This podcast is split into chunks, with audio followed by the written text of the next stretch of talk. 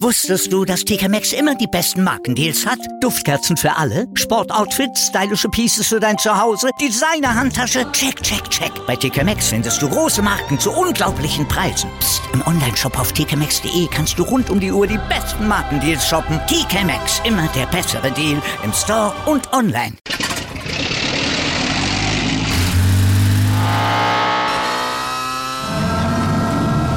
Von 0 auf 100. Aral feiert 100 Jahre mit über 100.000 Gewinnen. Zum Beispiel ein Jahr frei tanken. Jetzt ein Dankeschön, rubbellos zu jedem Einkauf. Alle Infos auf aral.de. Aral, alles super. Ich habe einmal geträumt, dass ich verfolgt werde. Und dann war ich in so einer Hütte und dann kam Dumbledore rein. Und dann habe ich so geträumt wie so eine Erzählung. Und es war so in meinem Kopf so, und seine Hände legten sich um meinen Hals, so wie einst um den von Gilderoy Lockhart.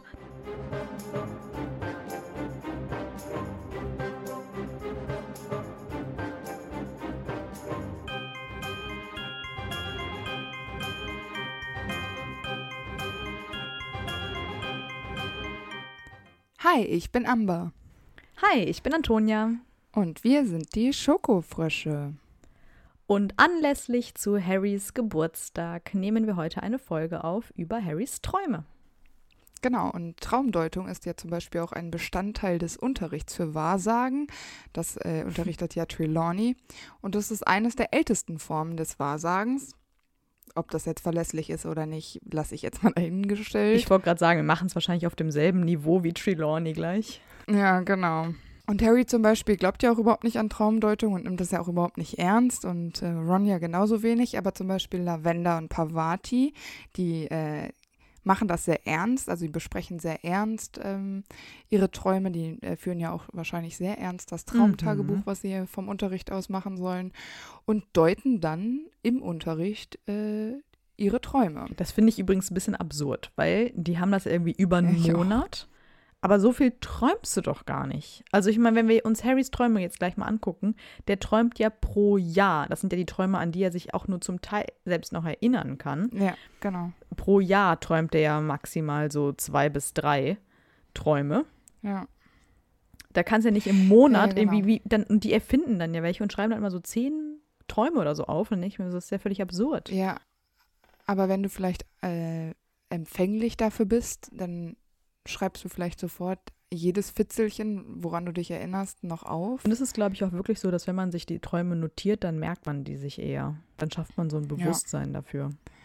Genau, weil einen anderen Antrieb hast. Weil ich zum Beispiel, äh, ich denke mir morgens noch nach dem Aufstehen, ich, ich behalte das jetzt, stehe kurz vorm Spiegel, putze mir die Zähne und es ist mhm. weg, als wäre es nie da gewesen. Außer es war ein total schlimmer Traum. Dann habe ich manchmal noch so das Gefühl, so, dass mich was bedrückt das ich aber nicht benennen kann, weil dieser Traum nicht mehr in meinem Kopf aktiv ist quasi. Das ist äh, übel. Also ich bin auch kein Fan von Träumen. Ich habe ja auch mal geträumt von Harry. Ich habe einmal geträumt, dass ich verfolgt werde. Und dann war ich in so einer Hütte und dann kam Dumbledore rein. Und dann habe ich so geträumt wie so eine Erzählung. Und es war so in meinem Kopf so, und seine Hände legten sich um meinen Hals, so wie einst um den von Gilderoy Lockhart. Das heißt, in meinem Traum hatte Dumbledore Gilderoy Lockhart umgebracht und wollte mich jetzt umbringen. Das war richtig krass. Oh Gott, das ist ja worst ja, case. Ja, und Dumbledore, ich meine, kein Wunder, dass ich den nicht mehr mag seitdem. Ja, das wäre mir auch unangenehm, wenn Dumbledore versuchen würde, mich ja. umzubringen. Oh Gott. Äh, ich habe das aber bei dem Recherchieren voll häufig gelesen, dass total viele ähm, Harry Potter-Träume haben. Und es gibt auch so ein paar Verrückte, nenne ich sie jetzt mal, auch wenn ich das nicht beleidigend meine oder so. Ähm, aber die mhm. versuchen, weil man ja Träume irgendwann aktiv steuern kann, wenn man sich damit befasst. Die versuchen eben Hogwarts in ihren Träumen nachzuempfinden Mega und dann cool. ähm, quasi aktiv im Traum durch Hogwarts zu laufen. Und das ist schon ziemlich abgefahren das dauert, glaube ich, auch eine Weile und man muss sich da auch echt reinfuchsen und die tauschen dann Tipps untereinander auf. Aus. Ja, soweit geht es natürlich bei uns nicht heute. Wir gehen einfach Harrys Träume chronologisch durch. Halt genauso, wie sie auch im Buch beschrieben werden. Und vielleicht fallen uns zu dem einen oder anderen Traum ein paar Fun Facts ein oder es gibt irgendwas zu analysieren. Yes. Da ist auf jeden Fall was zum Interpretieren dabei. Ich habe mir nochmal so überlegt, also oftmals kann Harry seine Träume ja auch als Warnung verstehen. Also es ist auch immer so ein bisschen, ist auch ein bisschen dramatisch zwischendurch. Ja, das sowieso. Und zwar die ganze Zeit eigentlich. Dann fange ich mit dem ersten Traum an, den hat Harry, bevor er überhaupt erfährt, dass er ein Zauberer ist. Er träumt von einem fliegenden Motorrad und das erzählt er ungünstigerweise auch den Dursleys, was die natürlich nicht so cool finden. Onkel Vernon äh, baut dabei fast einen Autounfall, weil er einfach so abgestoßen ist von dieser Idee fliegendes Motorrad, weil sie ja wirklich versuchen, alles, was mit Zauberern zu tun hat, aus ihrem Leben zu verbannen. Und ich glaube, dass ihm da, falls Harry bis dahin noch nicht so viel minderjährigen Zauberei von sich gegeben hat, könnte es sein, dass er da langsam merkt, okay, es wird ernst, er ist wie seine verdorbenen Eltern. Wobei Und, weiß der, dass da schon mal ein fliegendes Motorrad vor seiner Haustür geparkt hat? Wahrscheinlich eher nicht, ne? Nee, das glaube ich nicht, aber ich glaube, dass er, also ich könnte mir vorstellen, dass er alle Absonderlichkeiten auf Zauberei und Magie bezieht. Also interessant, dass äh, Harry überhaupt irgendwas erzählt, ne? Und es ist dahingehend natürlich ganz interessant, weil das ja auch wirklich passiert ist. Also er ist ja auf diesem fliegenden Motorrad mit Hagrid zum Ligusterweg gekommen, als er ein Baby war. Mhm. Aber eigentlich ist das ja nichts, was man jetzt ähm, nach, keine Ahnung, zehn Jahren, elf Jahren oder was das ist, noch in einem Traum verarbeitet. Also eigentlich dürfte er sich ja daran gar nicht mehr erinnern. Ja. Aber das ist natürlich ein ganz netter Hint eben auf diese Vorgeschichte, die Harry da hat. Er träumt außerdem auch noch kurz bevor er abgeholt wird von Hagrid, dass er abgeholt wird von einem Unbekannten, der ihn sozusagen von den Dursleys rettet. Und ich meine, auch das passiert ja in Wirklichkeit. Also dann kommt ja Hagrid und holt ihn quasi von den Dursleys weg. Aber hier ist es wahrscheinlich eher so eine Art Wunschdenken oder ein Traum, halt einfach die Hoffnung, dass er vielleicht eines Tages von den Dursleys wegkommen kann. Tja, der Wunsch war wohl groß, wegzukommen. Ja, und der geht in Erfüllung. Und das nächste Mal, äh, dass wir wissen, dass Harry träumt, ist nach der ersten Zugfahrt und auch nach der Einteilung in die verschiedenen Häuser. Da träumt äh, Harry nämlich, dass er Quirrells Turban trägt und der Turban entwickelt so eine Art Eigenleben, so ein bisschen wie äh, der Hut, also der sprechende Hut. Und er spricht zu Harry, dass er lieber zu Slytherin gehen sollte, weil das ja sein Wunsch ist. Und außerdem, ähm, je mehr Harry sich dagegen wehrt, desto mehr schnürt sich so der Turban enger um Harrys Kopf. Und es wird auch immer schwerer und schwerer. Was lachst du denn da die ganze Zeit? Ich finde das lustig, diese Vorstellung, dass da dieser Turban ist, der mit ihm spricht. Ach so. also ich finde das einfach nur abgefahren und merkwürdig. Also und abgesehen davon stinkt dieser Turban auch und ist ekelhaft. Deshalb finde ich es auch noch abstoßend. Also es wird ja auch immer schwerer. Also die Last, die Harry da auf dem Kopf trägt, wird ja immer schwerer dadurch, dass Harry sich ja wehrt und äh, die Last, also dass es immer schwerer wird, könnte ja so ein bisschen daran liegen, dass das ja so ein bisschen so ein Foreshadowing ist. Also es wird ja für Harry auch immer schwerer. Von Schuljahr zu Schuljahr mhm. ähm, mhm. wiegt ja diese alles, was er so mit sich rumträgt, also sein Päckchen immer, wird immer schwerer. Und das könnte ja so ein bisschen so, so eine Andeutung sein. Und obwohl Harry zu dem Zeitpunkt ja überhaupt nicht weiß, was sich unter dem Turban verbirgt und dass da ähm, Voldemort ist, spricht der Turban ja zu ihm. Und gerade eben habe ich ja gesagt, dass es mit dem sprechenden Hut in Verbindung gesetzt werden könnte, aber es könnte natürlich auch sein, dass Harry durch diese Verbindung mit Voldemort das sowieso einfach schon unterbewusst versteht, dass Voldemort quasi mit diesem Turban zu tun hat. Genau, das ist ja wieder so eine Vor, ja, so eine Vorhersehung, genau. ne, dass halt Voldemort ja wirklich unter diesem Turban ja auch mit Quirrell spricht. Genau. Und äh, ihm erscheint dann auch noch Draco, der ihn auslacht und mhm. ähm, sich über ihn lustig macht und Draco verwandelt sich dann komischerweise in Snape, den er ja noch gar nicht so doll kennt. Also zumindest hatten sie ja noch keinen Unterricht. Ähm, und mhm. trotzdem ähm, fängt Snape so an zu lachen und hat so eine ganz hohe, kalte Stimme, so wie Voldemort. Und dann mhm. kommt da noch so ein äh, grüner Lichtblitz. Genau. Ich meine, den genau. Lichtblitz, das ist ja vielleicht auch etwas, was man als Baby, wenn man das miterlebt, vielleicht wirklich nicht vergisst, aber das absolut nicht einordnen kann. Er träumt da ja eh öfter von, ne, genau. von dem grünen Licht. Und auch von dem Lachen, ja. Ja, genau. Das ist ja super äh, einprägsam einfach. Und interessant ist natürlich, dass äh, sich Draco zu Snape verwandelt. Das ist ja irgendwie so ein bisschen merkwürdig. Aber später übernimmt ja zum Beispiel auch Snape Dracos Aufgabe, Dumbledore zu töten. Also ich meine, mhm. irgendwie hat Harry dann ja schon wieder so eine Vorahnung, dass Draco und Snape in unmittelbarer Verbindung stehen. Und das nicht nur, weil sie beide Slytherin sind und beide äh, dem dunklen Lord dienen, sondern eben, weil genau das passiert. Also Snape übernimmt das, was Draco machen soll. Und ähm, Mhm, das stimmt. ist irgendwie schon ganz schön crazy. Ja, und für den Leser ist es natürlich nochmal so ein Hinweis, ne? Draco und Snape sind beide böse, Ja, genau. werden mit diesem bösen, kalten Lachen in Verbindung gebracht und sowas. Genau.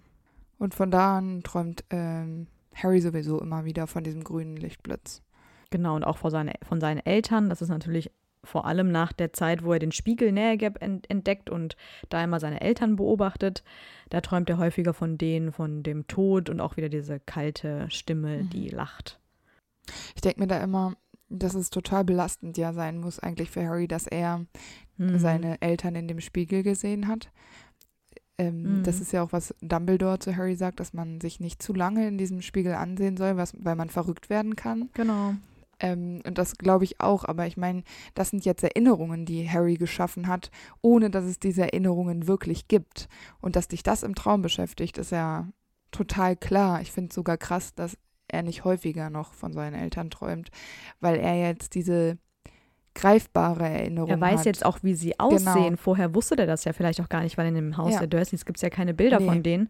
Und das ist so das erste Mal, dass er überhaupt sieht, wie die aussehen. Und dann ist es ja auch klar, dass es einen beschäftigt. Und dann ne? denke ich mir auch immer, das muss ja auch jetzt eine ganz andere Art Schmerz sein, die Harry fühlt. Also zu wissen, wen man verloren Mhm. hat und wie man aussehen würde, wenn alle drei vereint wären. Also das ist ja schon wirklich krass und ich finde, dass ähm, Harry da wirklich ein hartes Losgezogen hat. Im Gegensatz zu Ron, der ja sich als Schulsprecher und Mhm. Quidditch äh, Ja, sieht und was weiß ich. Ich meine, damit kannst du ja leben, wenn das nicht in Erfüllung geht, aber seine Eltern zu sehen, die gestorben sind und du weißt, dass es nicht in Erfüllung kommt, das ist ja nochmal eine ganz andere Art von Schmerz. Und deshalb finde ich es krass, dass so ein Elfjähriger ähm, mit solchem, mit solchem Ballast quasi rumlaufen muss. Mhm. Und das ähm, Wissen macht es wahrscheinlich noch ein bisschen schwerer, auch Träume ertragen zu können. Und ich meine, jetzt kommen noch mehr Träume und das wird ja auch nicht unbedingt einfacher. Das meiste, was er träumt, sind ja Albträume. Ja, Es geht genau. ja im zweiten Jahr schon direkt so weiter. Äh, da hat er ja hauptsächlich im Sommer Albträume über Voldemort, dass er halt Mhm, zurückkehrt. genau. Ne? Aber ist ja auch klar, Ja, ich klar. meine, Nach dem, was er da die erlebt hat. Situation mit Cruel und so, genau, vor dem Spiegel mit dem Stein der Weisen, das ist ja schon wirklich, wirklich krass. Mhm. Ja, auch alleine, wie, wie er da an dem Einhornblut trinkt und so. Das sind ja alles ja, genau. Dinge, die einen irgendwie auch so ein bisschen Ja. verstören. Ne? Ähm, der nächste Traum ist ein bisschen wirr und verrückt, glaub, vielleicht, vielleicht auch nicht. Denn als er bei den Dursleys eingesperrt Mhm. ist, die haben ihn dann ja äh, zwar in ein neues Zimmer gebracht, aber haben das ja verbarrikadiert quasi. Ähm, da träumt er, dass er in einem Zoo ausgestellt ist. Und er sitzt in so einem Käfig und dann äh, besagt so ein Schild, dass er ein minderjähriger Zauberer ist. Und er hat irgendwie so ein Strohbett da und liegt da drauf und wird eben auch von Leuten angestarrt, so wie das halt im Zoo auch einfach passiert. Und auch Dobby sieht ihm zu, wie er eingesperrt ist. Und offenbar ist Dobby sogar froh darüber, weil er sowas sagt wie, ja, jetzt ist äh, Harry Potter, Sir, ist ähm, ähm, in, in Sicherheit. Und da denke ich mir auch mal so, boah, pff, ist ja auch gar nicht, also ist auch eine lustige Situation, ist aber auch heavy, weil ähm, immerhin ist es ist ja eigentlich Dobby jemand, der Mhm. helfen will, aber für Harry ist es ja keine Hilfe. In dem Moment ja vor allem nicht. Ne? Irgendwie rütteln ja dann die Dursleys an den Gitterstäben und dann äh, Mhm. Wird Harry aber wach, weil Ron ja in Wirklichkeit an den Gitterstäben draußen vorm Fenster rüttelt Genau. und ihn dann ja auch befreit. Aber ich finde es schon richtig krass, dass so ein, so ein ich meine, jetzt ist er zwölf. Das ist halt dann auch, weil wenn du mit dieser Gefangenschaft leben musst. Ich meine, die, die Harry ja bei den Dursleys erlebt. Und er ist ja auch irgendwie ein bisschen gefangen, so in seiner Position als der, der, der Junge, der überlebt hat. Also er ist ja eigentlich gar nicht so Mhm. doll frei. Deshalb finde ich den Traum auch eigentlich schwierig. Und Es ist halt genau das Grundproblem, was in dem Traum ja auch gezeigt wird. Harry ist zwar in Gefangenschaft und nicht frei, aber er ist da ja nur, um in Sicherheit zu sein. Das ist ja auch der Grund, warum er Ja. bei den Dursleys ist. Und das ist vielleicht nicht der Grund der Stäbe, aber ähm, Ja. Auch das, was Dobby ja eigentlich im Hinterkopf hatte. Er wollte Harry ja auch schützen und hat ihm das dann quasi angetan, Ja. damit Harry nicht nach Hogwarts darf. Das ist ja irgendwie genau dieser Gegensatz, dieser Schutz und diese Sicherheit, aber halt Ja. auch dadurch diese Gefangenschaft, die er halt dadurch irgendwie ertragen muss. genau. Ganz witzig ist es ja auch, weil es ist ja auch ein bisschen vielleicht äh, aus dieser Erfahrung, die er da im ersten Schuljahr gemacht hat. Ähm, an Dudleys Geburtstag, wo sie da im Zoo waren, weil da ist ja diese Boa Constrictor, die ist ja auch da, steht ja auch auf ihrem Schild, steht ja, irgendwie genau. ne, in Gefangenschaft gezüchtet und so. Das ist ja vielleicht auch ja. nochmal so eine kleine Parallele dahin. Ja, habe ich auch gedacht, sofort. Der nächste Traum, den wir kennen, ist aus dem dritten Schuljahr. Und zwar erst relativ spät. Da träumt er nach einem Quidditch-Spiel, wo er von diesen vermeintlichen Dementoren angegriffen wird, dass er im verbotenen Wald etwas silbrig-weißen folgt. Und er hat seinen Besen in der Hand. Und wenn er sich diesem, dieser silbrig-weißen Figur nähert, hört er so Hufgeklapper. Und das ist natürlich ganz klar dieser Patronus, den er hat, den Hirsch. Also er mhm. folgt sozusagen seinem Patronus oder halt auch seinem Vater. Äh, das weiß er ja aber zu dem Zeitpunkt noch gar nicht, dass es sein Vater ist, dieser Hirsch. Erstens als Animagus und natürlich auch als Patronus. Aber mm, es zeigt ja vielleicht auch ein bisschen, dass die beiden sich so annähern, weil Harry ja auch vielleicht so ein bisschen in die Fußstapfen tritt seines Vaters. Auch natürlich mit dem Bezug auf Quidditch, deswegen hat er ja vielleicht den Besen in der Hand. Ähm, oder halt natürlich auch durch diese Verbindung mit dem Hirsch. Mhm. Und dieser dunkle Wald steht natürlich auch irgendwie für Gefahr. Und in der Traumdeutung ist es zum Beispiel ein Hinweis darauf, dass hinterlistige Menschen in der Umgebung des Schlafenden sein könnten. Und da habe ich mir auch gedacht, naja, aber der Vater, der James, ist ja auch nicht so cool, wie Harry denkt. Und könnte ja vielleicht auch hier schon ein kleiner Hinweis sein, dass äh, er folgt ja dem Vater quasi, dass er da aber aufpassen muss, dass er es eben nicht so genauso macht, wie sein Vater das vielleicht in, in Harrys mhm. Alter gemacht hat. Kann ich mir auch vorstellen. Ja. Äh, dann träumt er vor einem weiteren Quidditch-Spiel. Äh, das ist das Entscheidende gegen Slytherin, dass er verschlafen hätte und zu spät kommt und Neville hätte dann seinen Platz in der Mannschaft eingenommen und die Pointe der ganzen Geschichte ist, sie haben verloren. so fies. Ich meine, es ist realistisch, das kann ich mir vorstellen. Weil wenn Neville genau seine Position als Sucher einnehmen würde, okay. Aber ich meine. Der hat ja keine Übung und natürlich Neville kann auch nicht fliegen. Es ist ja klar, dass die verlieren. Aber das dann so nur auf Neville zu schieben, ist dann auch schon echt fies. Äh, das ist natürlich auch für Harry ein Albtraum. Und der steht ja auch irgendwie dafür, dass der Träumende, also Harry, vielleicht eine Entscheidung aus dem Weg gehen will. Das ist oft, wenn man so verschläft oder sich verspätet mhm. ähm, oder halt einfach Angst vor einer Enttäuschung hat. Ich meine, er hat ja auch, wie schon gesagt, bei den letzten Quidditch-Spielen mit den Dementoren nicht unbedingt die beste Erfahrung immer gemacht. Und natürlich hat er da auch wieder Schiss vor. Und es ist natürlich auch eine ganz klare Andeutung auch in die Prophezeiung, weil es hätte ja hier auch Neville treffen können und deswegen ist es hier vielleicht so Neville, der Harry irgendwie als Ersatzspieler quasi zur Verfügung steht, weil es ja auch hätte Neville ja. sein können, der dieses Schicksal erfährt, was Harry jetzt hat. Ja, genau, das stimmt. Ja, in der gleichen Nacht träumt er dann aber auch noch, dass die Slytherin-Spieler auf Drachen fliegen während dieses Quidditch-Spiels und er selbst seinen Besen zum Spiel vergessen hat. Und das ist ja irgendwie auch ganz schön verrückt, weil ich meine, den Besen vergessen. Ich meine, das ist ja das Essentielle beim Quidditch. Das ist ja schon ein bisschen ja. dumm, den zu vergessen. Und natürlich auch hier wieder so albtraummäßig. Genau. Das Unterbewusstsein schafft ja hier vielleicht auch so eine Befürchtung für genau das, was Harry ja in der Realität vermeiden will. Also ohne Besen zu einem Quidditch-Spiel zu kommen, wäre natürlich ja. Oberfail. Ähm, das steht dann vielleicht für wieder für diese Verdrängung und auch hier will er der Situation eigentlich gerne aus dem Weg gehen vielleicht. Und von Sport zu träumen, deutet natürlich auf so ein Konkurrenzverhalten hin. Und da ist natürlich der klare Gegenpart Draco. Ja. Und was ja auch noch ganz interessant ist in Bezug auf die Drachen, ist, dass ja im vierten Teil wirklich Harry gegen Drachen kämpft und genau. dafür ja seinen Besen braucht. Ja. Und das finde ich halt irgendwie ganz cool, dass man hier jetzt schon was im dritten Schuljahr ein bisschen was über den vierten Teil vielleicht schon erfährt. Aber das hat man sich natürlich nicht so natürlich gedacht. Natürlich man nicht. einfach, also wenn man das alles zuerst liest, im Nachhinein in den ja Film erst. kommt das ja nicht ja. vor. Ähm, genau, dann ähm, denkst du ja nicht, ach ja, dann wird bestimmt was mit Drachen passieren im vierten Nee, Band. eben. Das ist ja das Gute, dass man im Nachhinein das immer so sieht und denkt, ach ja, witzig. Genau.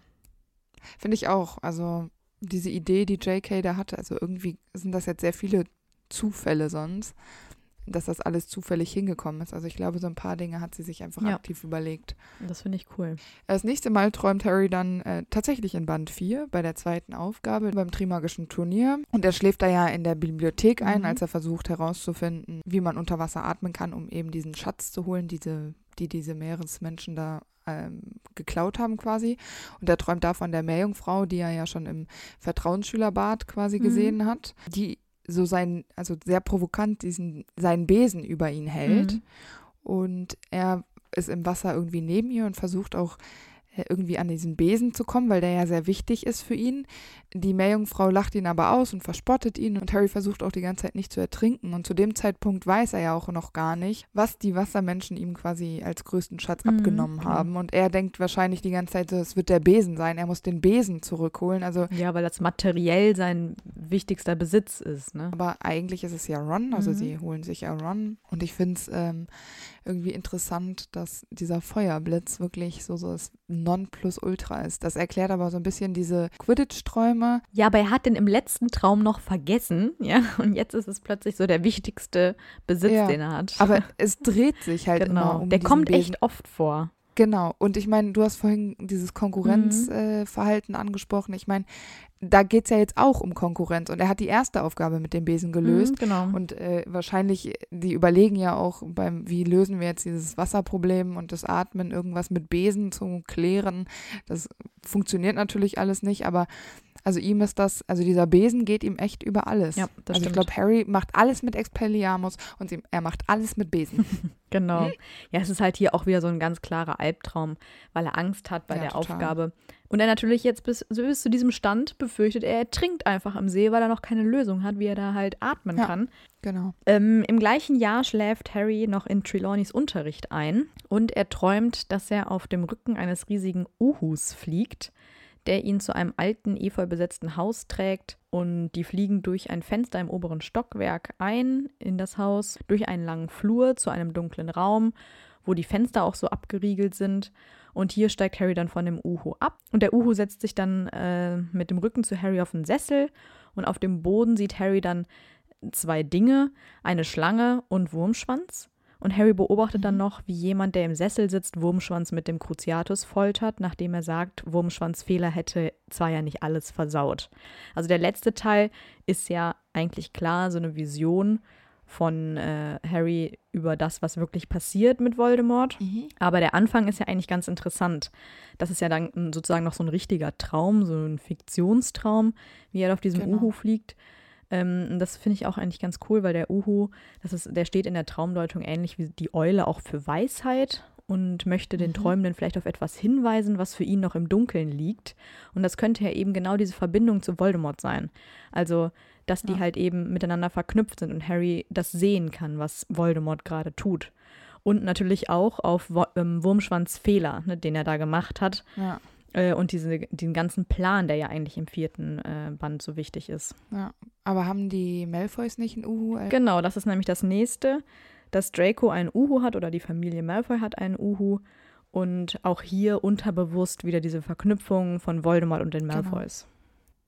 Genau. Ja, genau. Also quasi hätte Harry schon wissen können, dass Lucius vielleicht ein bisschen Dreck am Stecken hat. Die Vermutung hat er ja sowieso immer die ganze Zeit. Ne? Sind ja immer entweder Draco oder Snape schuld an allem hat zumindest keine Beweise und so, ne? Ich meine, Harry verarbeitet unterbewusst immer sehr viel und er sagt manchmal einfach nicht das Richtige. Das stimmt. Und in diesem Traum ist ja der letzte Teil für ihn viel wichtiger und aussagekräftiger. Da ist das mit dem Uhu vielleicht dann gar nicht mehr so wichtig, weil das ja wirklich so was Absurdes ist, dass er auf einem riesigen Uhu fliegt. Ja, ja. Genau. Aber das am Ende ist ja das, was er auch dann Dumbledore erzählt und sowas. Ja, und seine Narbe schmerzt genau. dabei total. Auch wieder so ein Hinweis darauf, dass das eben echt ein kein Traum ist, sondern halt wirklich was Echtes, was in Realität auch passiert. Genau. Und das sind jetzt ja auch in Zukunft die Träume, die wir eigentlich jetzt weglassen. Also diese Visionen, genau. die er genau. von Voldemort hat, die zählen wir jetzt nicht zu den Träumen dazu. Außer das wird jetzt genau. wie hier so ein bisschen verknüpft. Aber jetzt alles, was ja. er so träumt, was wirklich passiert, das lassen wir jetzt weg, weil das ist ja in dem Sinne kein Traum. Nee. Das ist Manipulation. Genau. Und Harry hat Geburtstag, also müssen ganz schlimme lassen genau. wir jetzt weg für Harry. Aber dann ähm, kommen wir zu einem, dem nächsten Traum, der nach Cedrics äh, Tod passiert, den er da quasi erlebt. Es ist auch äh, so, dass Harry die ganze Zeit Albträume hat von wie Cedric stirbt mhm. und er ist immer wieder auf diesem Friedhof. Irgendwann kann er diese Träume aber naja, überwinden ist vielleicht falsch, aber irgendwie, also diese Träume verändern sich. Und jetzt träumt er eben von langen, dunklen Gängen, die er entlangläuft. Und äh, da sind Türen, äh, die sich nicht öffnen lassen. Und die Gänge führen häufig in Sackgassen. Mhm. Und außerdem träumt er eine ganze Weile lang immer von diesen Korridoren und Türen, die er bis zu diesem Zeitpunkt ja noch gar nicht mhm. kennt, weil die Anhörung im Ministerium für minderjährigen Zauberei äh, außerhalb von Hogwarts genau das, diese Anhörung, die findet ja noch statt. Und das heißt, er kennt das eigentlich nicht. Und vielleicht liegt das aber doch ein bisschen daran, dass er diese Verbindung zu Voldemort hat, genau. dass er eben schon quasi in diese Tiefe des Ministeriums gucken kann, ohne bereits eine aktive Vorstellung davon haben zu können. Genau, ja, Voldemort denkt ja quasi schon die ganze Zeit drüber nach, wie er da reinkommt mhm. und so. Und deswegen hat der Harry diese Verbindung er träumt da ja von und wenn er aufwacht, fragt er sich natürlich, warum träumt er jetzt die ganze Zeit von diesen doofen Korridoren und erklärt das dann damit, dass er sich ja selber fühlt wie in so einer Falle und wieder so eingesperrt. Mhm. Das ist so ein bisschen seine Erklärung dazu. Ähm, Korridore stehen, jetzt komme ich wieder mit meiner Traumdeutung, yes. ähm, aber außerdem auch, und das finde ich auch schon wieder ganz passend, für ein Übergangsstadion im Lebensweg. Mhm. Und Harry ist ja auch so mitten in der Pubertät und der Gang ist dann ja dunkel und der Weg ist nicht äh, mühelos, sondern eher ja mühsam, weil er ja keinen Ausweg findet. Und das äh, bedeutet auch, dass Harry gerade eine Lebenskrise hat. Und das ist ja auch klar, weil, wie gesagt, er hat ja vorher von Cedric geträumt und einfach alles nach dem, was er irgendwie im vierten Teil beobachten musste, gerade auf dem Friedhof am Ende, ist das ja ganz klar eine Lebenskrise. Auch genau. das, was ihm noch bevorsteht. Ja, das sehe ich auch so. Und ich meine, dass er so ein bisschen das Gefühl hat, machtlos zu sein und das mit den Sackgassen mhm. ähm, so ein bisschen zu verbinden, ist natürlich auch nicht sehr weit weg. Ich finde das halt so cool, weil es ist alles so rund, es passt alles, ne? Also ja. er träumt, klar, die Korridore, das träumt er einerseits natürlich, weil Voldemort dahin will in die Mysteriumsabteilung, aber es passt halt auch wirklich dieses Eingesperrte, keinen Ausweg finden mhm. und es passt dann jetzt auch noch zu dieser Lebenskrise, die er hat. Also es macht wirklich einfach alles Sinn, was J.K. Rowling sich da ausgedacht hat. Und ja. das finde ich richtig cool. Das ist wahr. Deshalb lieben wir Harry ja genau. so. Also Harry Potter. Harry vielleicht Harry. so doll. Äh, der nächste Traum hingegen ist wieder ein bisschen kurios. Das kann ich jetzt mhm. schon wieder nicht mehr so gut erklären. Vielleicht nehme ich das dann wieder zurück. er träumt nämlich in der ersten Nacht im Grim Grimmald Place, dass, äh, also er schläft gerade ein und hört dann halt, wie die anderen quasi die Treppen hochgehen. Das verknüpft er dann in seinem Traum und hört, dass etwas die Treppen hochkommt und das hört sich so an wie vielfüßige Kreaturen und vor seiner Zimmertür hört er dann auch quasi so Hufgetrappel, also etwas galoppieren. Und dann sieht er Hagrid, der ihm sagt, dass das doch wunderschöne Geschöpfe sind und ähm, in diesem Schuljahr in Pflegemagischer Geschöpfe das Thema Waffen behandelt wird. Und da sieht Harry dann auch, dass diese Tiere, ähm, die er vorher gehört hat, Kanonen als Köpfe haben und sich mhm. zu ihm wenden. Und deswegen duckt er sich, weil er halt ja Angst hat, dass die abfeuern. Und äh, das finde ich eigentlich ganz cool, weil Testrale und Zentauren galoppieren ja. Das würde ja zu diesem Hufgetrappel passen. Und beide spielen ja auch in diesem Schuljahr noch eine Rolle später in der Ministeriumsabteilung. Mhm. Einerseits natürlich die Zentauren, weil äh, die ja Umbridge quasi außer Gefecht setzen. Und auch später bei dem Kampf von Dumbledore und Voldemort ist da so ein Zentaure als Statue, der sich so in den Weg wirft bei bestimmten Zaubersprüchen. Und die Testrale natürlich als Weg, um überhaupt nach London zu kommen. Und das finde ich hier schon wieder eine ganz coole Vorhersage in seinem Traum. Und natürlich grandios Hagrid, der wieder die verrückten Kreaturen total geil findet. Und natürlich dieses blöde, missführende Wort Waffen. Das benutzt ja der Phönixorden die ganze Zeit, um diese Prophezeiung irgendwie zu benennen. Mhm. Und Harry denkt dann natürlich ganz in Muggelmanier wieder an so eine Kriegswaffe was ja für Zauberer völlig unnütz ist. Und diese Kanone steht natürlich irgendwie für Probleme und Gefahr, ist ja klar. Vielleicht hat er aber auch die knallrümpfigen Kröter noch nicht. Wahrscheinlich auch, ja. Das sind ja auch ganz interessante Wesen, die haben sie ja im vierten Teil. Und die kommen ja auch im Labyrinth genau. vor, äh, bei der letzten äh, Aufgabe im Trimagischen Turnier. Und vielleicht ähm, sind es einfach Wesen, die Harry sehr tief in Erinnerung geblieben sind. Ja, wenn Hagrid die geil fand, dann findet er auch Kreaturen geil, die Kanonen als Köpfe haben. Das kann man sich schon ja, ganz genau. gut vorstellen, ja. ja die knallrümpfigen Kröter explodieren doch aber ja, auch. Ja, genau. Ja. Genau, und dann ähm, träumt Harry aber nochmal in der Nacht vor der Fahrt mit dem Hogwarts Express äh, nach Hogwarts. Schläft er nämlich ganz schlecht und seine Eltern erscheinen ihm wieder mal in seinem Traum und er träumt aber auch, dass Mrs. Weasley ähm, weinend über der Leiche von ähm, Creature so hockt. Mhm. Und Ron und Hermine beobachten die, dieses Geschehen quasi und tragen dabei Kronen. Und der Traum endet dann ähm, wieder in diesen Gängen und Türen Wirrwarr. Und das mit den Kronen finde ich eigentlich relativ eindeutig. Hm. Harry hat quasi schon eine Ahnung, dass die beiden Vertrauensschüler werden. Also beziehungsweise die sind es schon geworden.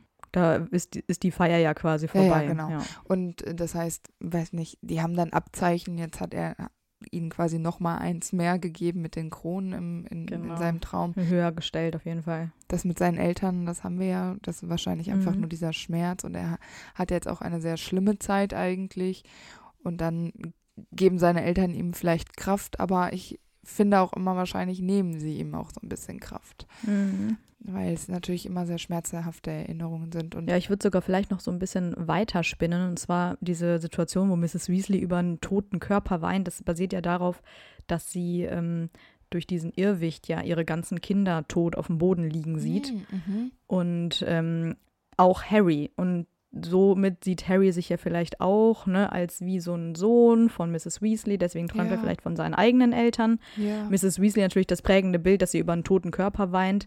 Und Creature passt natürlich hierhin nicht, weil über den würde sie wahrscheinlich keine Träne vergießen.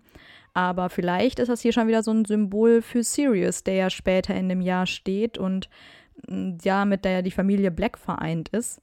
Und ähm, Träume von Leichen sind natürlich eh immer besonders schlimm und die stehen für Verlustängste.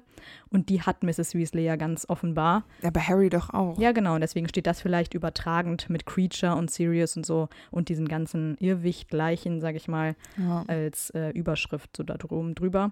Und zu den Kronen finde ich es eigentlich auch noch ganz witzig, weil später Draco ja das Lied noch dichtet mit Weasley ist unser Stimmt, King ja, genau. oder unser König. Und das passt natürlich dann auch immer ganz gut. Und süß natürlich, dass dann wiederum Ron und Hermine als König und Königin dargestellt sind. Dabei sind sie da ja noch gar nicht zusammen, aber hier werden sie dann ja schon wieder als königliches Pärchen quasi. Harry wusste gezeigt. es einfach schon. Genau. Er ist einfach Hellseher. Trelawney sollte das mal wissen. Die, die, Harry weiß in seinen Träumen schon alles. Ja, Harry sollte einfach mal diese echten Träume beim äh, Trelawney angeben. Die könnte er dann echt mal da ein bisschen besprechen. Und vor allem hätten wir dann kein, keine Sonderfolge, weil wenn Trelawney unseren Job macht, dann könnten wir diese ja, Folge gar nicht mehr aufnehmen. Gut, dass, gut, dass äh, Harry das nicht gemacht gut, hat. Gut, dass Harry Wahrsagen einfach überhaupt nicht ernst nimmt. Ja, ich glaube, es folgt jetzt mein Lieblingstraum von Harry. Ja. Ähm, er mhm. träumt mhm. nämlich, mhm, mhm, dass er mit Joe im Raum der Wünsche oh ist. Gott. Und die beschuldigt ihn dann, dass mhm. Harry sie hierher gelockt hat unter falschen Versprechungen, nämlich dass er ihr 150 Schokofroschkarten versprochen hat, oh wenn oh sie in den Raum der Wünsche kommt. Und Harry widerspricht ihr dann die ganze Zeit und Joe schreit dann irgendwann rum, dass Cedric ihr immer total viele Schokofroschkarten geschenkt hätte. Und dann holt sie welche raus und schmeißt sie in die Luft. Und dann verwandelt sie sich in Hermine und Hermine sagt, hey Harry, du hast es ihr doch versprochen, gib ihr jetzt besser irgendwas anderes statt diesen Schokofroschkarten, vielleicht zum Beispiel deinen Feuerblitz. Und Harry protestiert dann wieder und sagt, hey, Umbridge hat doch den Feuerblitz, weil er hatte ja das äh, Quidditch-Verbot bekommen. Er kann ihn Joe also gar nicht geben. Und außerdem wäre das ja alles total schwachsinnig, weil er ja eigentlich nur in den Raum der Wünsche kommen wollte, mhm. um Weihnachtskugeln aufzuhängen, die wie Dobby aussehen. Natürlich. Das finde ich total genial. Später geht der Traum dann noch äh, über in den Angriff von Nagini, was ja hier vielleicht noch ganz interessant sein könnte, ähm, weil bei der Traumdeutung, also mhm. also wenn eine bekannte Person von einer Schlange im Traum angegriffen wird, dann bedeutet das, dass diese bekannte Person auch Hilfe braucht. Und Mr. Weasley braucht natürlich auch genau. Hilfe, aber er wird natürlich auch in echt von Nagini angegriffen. Aber ich finde diesen Traum wirklich super lustig ja. vorher mit Joe ähm, 150 Schokofroschkarten. Ich meine, Schokofrosch ist eh immer cool. Aber diese 150 ist ja ganz interessant, weil man ja auch 150 Punkte im Quidditch bekommt, ja. wenn man den Schnatz fängt. Und sowohl Harry als auch Joe und Cedric waren alle Sucher. Also hier vielleicht die Verbindung so ein bisschen. Genau, das glaube ich auch. Und dann habe ich mal geguckt bei Traumdeutung so Kartenspielen, so quartettmäßig. Da bedeutet das, wenn man anderen beim Kartenspielen zusieht, äh, dann könnte das auf einen Streit hindeuten, der mit Verlust einhergeht. Man hat es ah. nämlich dann mit einer Person zu tun, die Schaden anrichten möchte und daher sollte sich der Träumende rechtzeitig von Menschen trennen, die ihm nicht gut tun. Und das finde ich äußerst passend, weil Cho später ja totalen Murks abzieht mit der ganzen DNA-Geschichte mhm. und äh, hier das ja auch schon wieder so ein kleiner Hint für Harry sein könnte. Den er leider nicht so sieht. Nee, natürlich nicht. Und auch hier spielt natürlich der Feuerblitz auch wieder eine Rolle. Ja, genau. Der für Harry ja ein wichtiger Gegenstand ist. Den soll er an Cho geben, was er natürlich absolut nicht machen würde. Allgemein dieser Streit im Traum bedeutet so einen inneren Konflikt und so eine seelische Belastung. Diese ganze Dreiecksbeziehung mit Cho und Cedric und so, das ist ja auch irgendwie alles nicht so leicht. Nee. Ja, irgendwie ist für, äh, Harry Cedric ja immer noch so ein Konkurrent. Ne? Er gibt halt Cho mehr Schokofroschkarten. Das ist so lieb von ihm. Wow. Wobei sie sich im Sport, im Sport ja trotzdem nichts schenken. Also sie spielen ja gegen Ravenclaw und Hufflepuff und so Ja, genau. trotzdem ähm, ernsthaft und Harry denkt nicht beim Quidditch, okay, Niemals. ich lasse äh, Nee. Joe jetzt den Vortritt. Also das, ähm, da ist er dann Das schon stimmt. zu viel Sportsmann. Ja, und der Raum der Wünsche als Raum, der Joe und Harry natürlich zurzeit verbindet, weil sie sich dadurch natürlich auch näher kennengelernt haben mit der DA. Und ähm, der gibt Harry ja auch so ein bisschen Hoffnung. Und Harry schmückt ihn ja in seinem Traum, um so eine gemütliche Stimmung zu erzeugen. Und Träume über Weihnachten deuten auf eine starke familiäre Bindung hin. Und die hat er ja zu den Weasleys. Mit denen verbringt er ja auch später Weihnachten. Das weiß er ja auch zu dem Zeitpunkt. Er denkt zwar im Fuchsbau und die sind ja dann eigentlich im Grimmauld Place, aber hat er da vielleicht ja auch schon irgendwie eine positive Verbindung dann mit. Was natürlich noch ein bisschen komisch ist, dass die Weihnachtskugeln aussehen wie Dobby. Und das könnte eventuell ja eine Andeutung sein auf diese Elfenköpfe im Grimmauld Place, die da immer ausgestellt werden. Äh, ja. Und da verbringt er ja letztendlich Weihnachten, äh, was er natürlich noch nicht weiß. Aber es könnte hier ja auch schon wieder ein kleiner Hinweis sein. Das sind die, die vergangenen Hauselfen der Genau. Familie Black, die dann da ausgestellt werden. Sehr makaber, meiner Meinung Das nach. stimmt. Aber es ist schon krass, dass Harry aus diesem sehr, sehr makaberen etwas eigentlich sehr Positives machen kann. Dobby würde sich wahrscheinlich freuen, wenn er wüsste, dass Harry sowas träumt. Dobby würde es lieben. Warum macht Harry das nicht auf diesen Traum hin wirklich so? Keine Ahnung, weil er ein Idiot ist. Naja, aber danach folgt trotzdem auch nochmal ein komischer Traum. Denn Harry ähm, träumt, dass Neville und Professor Sprout tanzen. Und zwar Mhm. durch den Raum der Wünsche. Während McGonagall Dudelsack spielt. Und er guckt sich das auch eine Weile lang an. Wahrscheinlich, weil er genauso perplex ist wie wir, wenn wir das so hören. Mhm. Geht dann aber zu den anderen der DA, also von Dumbledores Armee. Und dann denke ich mir mal so, hä? Nichts an diesem Traum ergibt Sinn. Nee, das stimmt. Ich meine, Neville und Professor Sprout vielleicht noch wegen Kräuterkunde. Genau. Und auch so ein Hinweis darauf, dass Neville das vielleicht ja auch später dann quasi in ihre Fußstapfen tritt. Ja, aber das ist doch auch überhaupt nicht Harrys Problem. Nee. Also, Mm-mm. Nur für, höchst- höchstens halt wieder für den Leser, ne? ja, ja, klar. McGonagall mit dem Dudelsack, klar, weil sie Schottin ist Ja, und ja. so, aber also es macht wirklich. Das ist einfach nur ist ein total crazy bescheuert. Traum. Ja, Aber sowas muss ja auch mal sein. ist auch okay. Gönnen wir Harry den Spaß. Genau. Und auch hier wieder der Raum der Wünsche, ne? Der ist halt auch einfach in dem Schuljahr sehr prägnant, ne? Mhm, mhm. Der nächste Traum ist im sechsten Schuljahr. Er träumt, dass Ron ihn mit einem Treiberschlagholz verfolgt. Und das ist natürlich der Grund, weil Harry zu der Zeit bemerkt, dass er auch auf Ginny steht und seine Gefühle eben nicht nur brüderlich sind, sondern halt wirklich in so eine romantische Richtung gehen. Und er weiß ja, dass Ron da sehr beschützend und eifersüchtig ist. Die Erfahrung haben wir ja mit Dean dann schon gemacht. Und die Eifersucht symbolisiert auch oft wieder so eine Verlustangst. Er möchte Ron natürlich auch als Freund nicht verlieren, nur weil er eben auf die Schwester von Ron steht. Mhm. Und dadurch entsteht ja so eine Bedrohung durch Ron, der ihn ja schlagen will. Und das zeigt dann wiederum auch, dass Harry Schuldgefühle hat, weil er natürlich auch so das Gefühl hat, er hintergeht Ron, weil er natürlich weiß, Ron hat was dagegen. Und trotzdem kann er es ja irgendwie nicht unterdrücken. Das war zumal Harry klar das im Traum verarbeitet, wenn er schon, Ja. weil er ja schon vorher so viel verarbeitet hat im Traum, weil Genau. Ginny ja noch mit Dean vorher was hatte.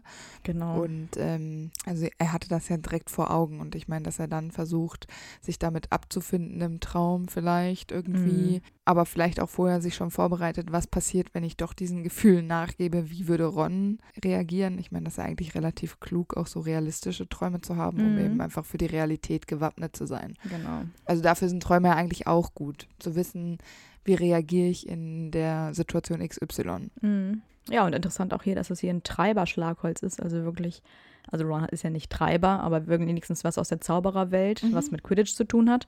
Genau. Er hätte ja auch mit einer Kanone hinter Harry herrennen können.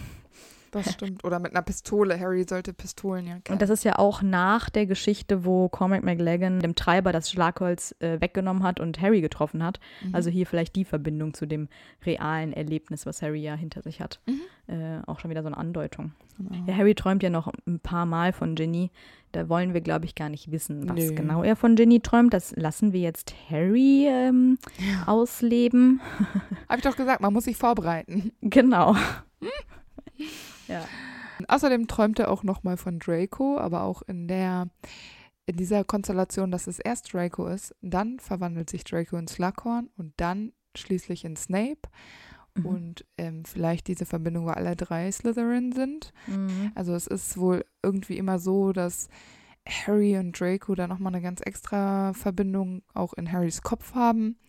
In diesem Schuljahr ja vor allem, weil hier Harry ja schon die Vermutung hat, dass Draco eben Todesser ist. Ne? Also genau. ein direkter Gegenpart. Jetzt nicht mehr so ein Schulfeind ist, sondern ja. quasi so ein Real-Life-Feind. In seinem Traum quasi auch nur stellvertretend für diesen eigentlichen Kampf und diese eigentlichen Gegenüberstellung ist. Genau. Ja, und diese Träume, die er da hat von diesen Verwandlungen, die sind wohl sehr verstörend. Und im Grunde nicht nur Draco und Snape sind ja seine Feinde quasi, sondern Slughorn stellt äh, sich ja auch gerade so ein bisschen quer, weil er ja diese Erinnerung nicht rausrücken will, mhm. beziehungsweise Weise Harry weiß ja auch, dass Slughorn was mit diesen Horcruxen zu tun hat. Beziehungsweise er hat ja Voldemort das Wissen dazu gegeben. Also auch hier ist Slughorn ja jetzt nicht unbedingt ein guter für Harry. Und Träume von Feinden bedeuten Warnungen vor Hinterlistigkeit und Problemen. Er wird ja auch von Snape nochmal nahe Zukunft sehr, sehr enttäuscht, weil Snape ja Dumbledore umbringt. Ja. Und ja. ähm, das soll so eine Warnung sein, dass der Träumende auf seine Intuition vertrauen soll. Und Harry verdächtigt ja Draco und ähm, weiß ja auch zum Beispiel, dass Slughorn was mit den Erinnerungen angestellt hat. Und das ist ja irgendwie auch nochmal ganz cool, weil er ja hier quasi von den dreien träumt und so Vermutungen hat auf deren Hinterlistigkeit, aber das ja irgendwie auch wieder nicht beweisen kann, beziehungsweise keiner glaubt ihm mhm. und es ist alles so schwammig. Und das ähm, finde ich eigentlich ganz cool. Ja, das stimmt. Ich finde es auch mal schön, dass er von noch anderen Leuten träumt. Also Slughorn ist ja in dem Fall auch neu. Mhm. Genau. Ja, nach Dumbledores Tod träumt er von verschiedenen Gegenständen, die Horcruxe sein könnten, also dem Becher, dem Medaillon und sowas. Ähm, an die kommt er allerdings nicht ran, weil die irgendwie so hoch schweben, obwohl Dumbledore ihm eine Strickleiter anbietet, dass er mhm. hochklettern kann. Aber als Harry das versucht, verwandelt sich die Strickleiter in Schlangen. Das finde ich irgendwie auch ganz cool, weil es bedeutet, wenn jemand einem im Traum eine Leiter hält, dass äh, man eine Person im Leben hat, die für den Lebensweg eine besondere Bedeutung hat. Mhm. Das ist ja genau Dumbledore. Ja, genau. Allerdings ist die Leiter ja in dem Sinne kaputt, weil sie sich verwandelt und keine Leiter mehr ist. Und da ist dann Vorsicht geboten, denn das bedeutet, dass man Schaden nimmt. Und es ist ja auch auf diese Situation mit den Horcruxen ganz gut zu beziehen, weil die Harry ja von ganz großes Problem stellen und er natürlich auch durch diese Suche und die Zerstörung der Horcruxe großen Schaden von sich zieht. Und die Schlangen, ich meine, klar, die stehen natürlich für Voldemort, aber allgemein natürlich auch für das Inbegriff des Bösen, also auch wieder eine Warnung vor Hinterlist und Dumbledore gibt ihm ja die Leiter als Hilfe, sozusagen die Hilfe, um an die Horcruxe ranzukommen. Mhm. Allerdings stellt sich das ja überhaupt nicht als hilfreich heraus, weil die Leiter sich ja verwandelt. Und Harry kann ja auch letztendlich mit dieser Hilfe von Dumbledore, also diesem Wissen, was Dumbledore ihm vermeintlich gegeben hat, nichts anfangen. Das, das finde ich auch schon wieder eine ganz gute Verknüpfung hier. Aber trotzdem lernt Harry daraus ja nicht. Also er zieht ja jetzt keine genau. Rückschlüsse genau. daraus, sondern nee. Ähm, das ist ja auch eine krasse Metaebene. Ja, das stimmt schon. Vor allem, weil die Schlange ja eigentlich immer für Nagini stand, also für Voldemort. Ja. Und hier kommt sie eben von Dumbledore. Das ist natürlich auch nochmal ein ganz, ja, ganz stimmt. krasser Gegensatz eigentlich. Wir wissen ja auch von Dumbledore, dass er zwei Gesichter hat. Also, genau. das ist, muss man halt auch ganz klar sagen. Und vielleicht hat Harry das jetzt auch mal langsam begriffen. Ich meine, der hat ja. Dumbledore ja immer sehr heorisiert, aber eigentlich ist Dumbledore das ja auch nicht vollumfänglich und ähm, das stimmt. Vielleicht verarbeitet Harry auch nochmal deren Verbindung und deren Beziehung. Also vielleicht weiß er im Inneren, dass Dumbledore nicht immer nur das Gute für Harry wollte, sondern eben auch mhm. versucht hat, Harry so zu manipulieren, dass Harry das tut, was er tut, damit Voldemort besiegt werden kann. Ja. Für Harry aber natürlich wahrscheinlich wirklich, wie du sagst, einfach nicht klar zu fassen und deshalb sieht er es einfach nicht sofort, vor allem nicht, wenn er wach ist. Genau. Ja, und der Unterschied ist hier ja auch nochmal, vorher hat er ja von einer Schlange meistens geträumt. Das war ja dann mhm. eher so die, ähm, ja, die Andeutung auf Nagini. Hier träumt er von mehreren Schlangen und das steht dann wiederum für eine Überforderung in Lebenssituationen. Also sozusagen, dass man eine schwer, schwere Bürde auf den Schultern hat. Ja, total. Und das ist ja auch genau das, was äh, Harry hier hat. Genau. Harry trägt ja mit ähm, Ron und Hermine eigentlich alleine dieses Horcrux-Problem. Mhm. Und das ist natürlich schon krass. Also ja. wenn du wirklich versuchst, die ganze Zaubererwelt zu retten, dann und das nur auf den deinen eigenen Schultern auszutragen, weil Harry ja immer noch mit, allein, mit sich alleine auch kämpft. Also eigentlich wollte er Hermine und Ron ja so gar nicht mitnehmen, weil er ja niemanden genau. unnötig in Gefahr bringen will. Also in Harrys Kopf ist er ja eigentlich ziemlich lange ein Einzelkämpfer, bis er checkt, okay, die gehen jetzt nicht weg. Genau. Im letzten Band träumt Harry, nachdem Hermine und er in Godric's Hollow waren und von Nagini angegriffen wurden, träumt er, dass sich Nagini durch ringähnliche Formen schlängelt. Mhm. Und einer dieser ringähnlichen Formen ist dieser Kranz, den Hermine für das Grab von Harrys Eltern gezaubert hat. Das sind Christrosen. Oh. Kreise symbolisieren die Ewigkeit Mhm. Also hier vielleicht nochmal so dargestellt, dieser ewige Kampf gegen Voldemort, der ja einfach nicht aufhört und Harry kommt halt auch nicht raus. Es geht immer weiter und immer weiter und immer weiter. Naja gut, und Harry weiß, dass die Horcruxe ähm, noch vor ihm liegen, genau. Ja, genau, aber dass Voldemort zum Beispiel auch, wenn er es geschickt macht, ewig leben könnte. Genau, der Grabkranz, also diese Christrosen, die könnten wiederum für eine Hoffnung stehen, dass sozusagen trotz dieser ewigen, nicht endenden ähm, Fehde mit Voldemort sozusagen, dass da doch noch ein bisschen Hoffnung steht mhm. und vielleicht doch ein Ausweg und ja eben auch wieder diese Kraft, die vielleicht die Eltern ja auch ähm, Harry geben, hier auch mhm. wieder symbolisiert wird. Ja, that's it. Wilde Träume hat der junge Mann. Total. Man möchte nicht in seiner Haut stecken. Überhaupt nicht. Harrys Träume an sich sind ja auch total vielschichtig. Also man kann ja mhm. das immer aus mehreren ähm, Perspektiven interpretieren. Und es geht ja vor allem auch um aktuelle Zustände, aber auch Visionen und zukünftige Geschehnisse. Und wenn Harry dieses, das ärgert mich auch so ein bisschen, wenn Harry dieses die Traumdeutung und Wahrsagen so ein bisschen ernster genommen hat, hätte, hätte es ihm vielleicht den ein oder anderen konkreteren Hinweis liefern können. Oder wenn Trelawney besseren Unterricht gemacht hätte diesbezüglich. Ja, hätten sie die ganze Zeit vier Ränze gehabt, okay, vielleicht mhm. hätte das ein bisschen besser funktioniert, aber Harry hätte es einfach ein bisschen ernster nehmen müssen, weil er sie, also ich bin mir ziemlich sicher, dass wenn er das ernster genommen hätte, sich das auch einfach ohne Trelawneys Hilfe hätte herleiten können. Also ich meine, die Bücher ja. gibt es ja und die Anleitungen und da hätte er ja nicht mal Hermine für gebraucht, weil die ja, wie wir wissen, auch absolut kein Fan von Trelawneys Unterricht ist und Wahrsagen im Allgemeinen, weil zu rational, aber ich mhm. denke mir, Harry hätte schon den einen oder anderen Hinweis gehabt. Es hätte ihm einfacher gemacht werden können. Also wir haben jetzt eigentlich fast nur Träume, die auch wirklich was bedeuten. Jetzt abgesehen vielleicht von seinen Ginny-Fantasien und, und von, von McGonagall. Genau. Aber die meisten bedeuten ja wirklich etwas, wenn man ja, sich genau. die näher anguckt. Und nicht alle, ich meine, manche sind halt auch einfach nur so eine Unhalt, rot, bla bla bla aber die meisten sind ja wirklich Hinweise darauf, was in Zukunft passiert. Genau. Also das ist ja alleine das mit dem Turban, ne? also es ist ja, ja. Aber wenn sowas random, wenn du sowas random träumst, so irgendwie dieser Turban, der halt eh, wie du gesagt hast, stinkt und irgendwie merkwürdig ist und so, und davon träumst, denkst du ja nicht direkt, oh, da könnte sich natürlich Voldemort hinter verstecken. Ja. Ähm, klar, auf die Idee kommst du dann vielleicht in dem Moment nicht. Aber jetzt als wir schlauer Leser, wir denken uns natürlich so, Harry, mach deine Augen auf. Wobei ich dazu sagen muss, vielleicht hätte Harry, hätte er mal ein bisschen über sich selbst gelesen, bevor er bei Hogwarts angefangen hätte, hätte er vielleicht so ein paar, naja, zumindest die ersten paar Träume hätte er vielleicht schon ein bisschen konkreter sich überlegen können, was daraus resultiert. Also das hätte er vielleicht mal machen können, aber er kannte sich selber ja nicht und seine Position auch nicht in der Zaubererwelt. Das heißt, Harry war einfach unwissend.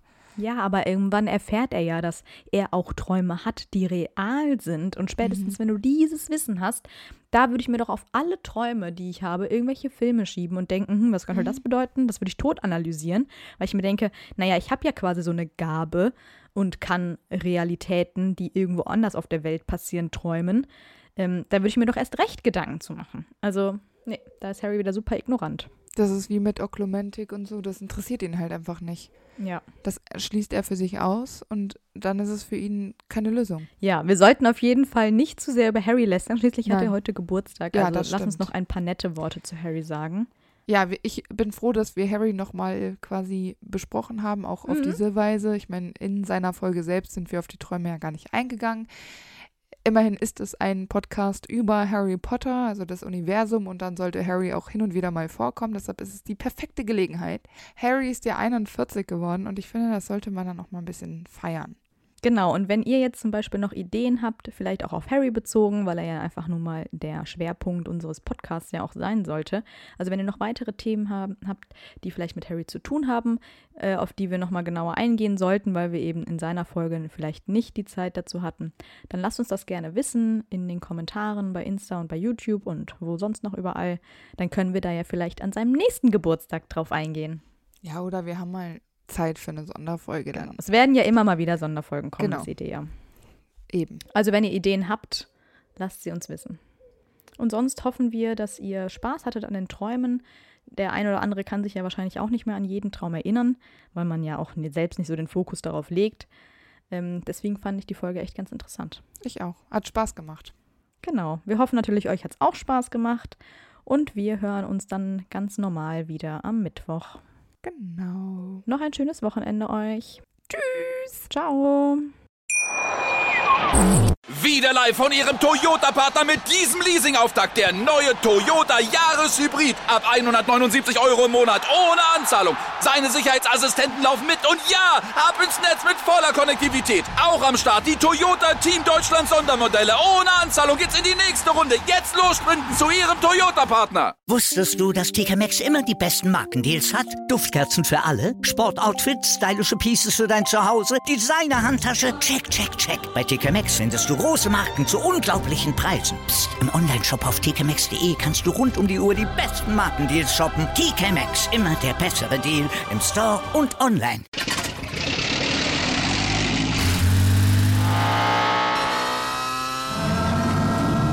Von 0 auf 100.